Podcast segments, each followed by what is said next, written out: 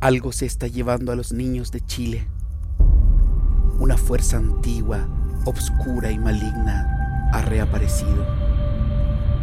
Al preguntarles, todos coinciden en que aquella fuerza tomó la forma de algo muy cotidiano para ellos. Su libro se llevó a mi hermano. Esa noche él estaba leyendo y algo salió de las páginas y se lo llevó. Tiene que ayudarme. Tiene que ayudarme, por favor. Su libro se llevó a mi hermano. Usted lo dibujó y seguramente usted sabe cómo podemos destruirlo. ¿Qué oscuridad se esconde tras estas desapariciones?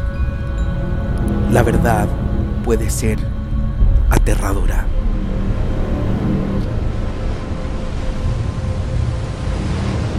Ese monstruo no puede morir, señorita. Hace miles de años andaba libre por los mares y hacía lo que quería. Pero entonces unos poderosos brujos lograron reducirlo. Una orden misteriosa. No sé qué habrá pasado, pero tal vez algo lo despertó.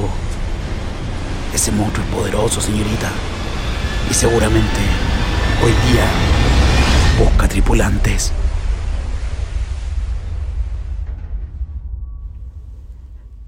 La mitología del sur de Chile, con sus brujos, sus barcos fantasmas y sus órdenes misteriosas, sirven de marco a El tren marino de Daniel Villalobo, una novela poderosa que nos permite acercarnos a esta mitología con la que seguramente chilenas y chilenos crecimos.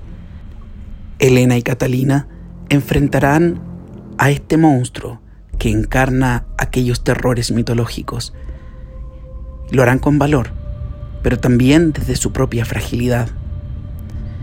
Esta novela, con características épicas y para algunos incluso Lovecraftianas, nos enfrentará con aquellos pasajes más oscuros de nuestra historia como país. Ideal para este mes del terror, les invitamos a leer El tren marino del chileno Daniel Villalobos, editado por Laurel.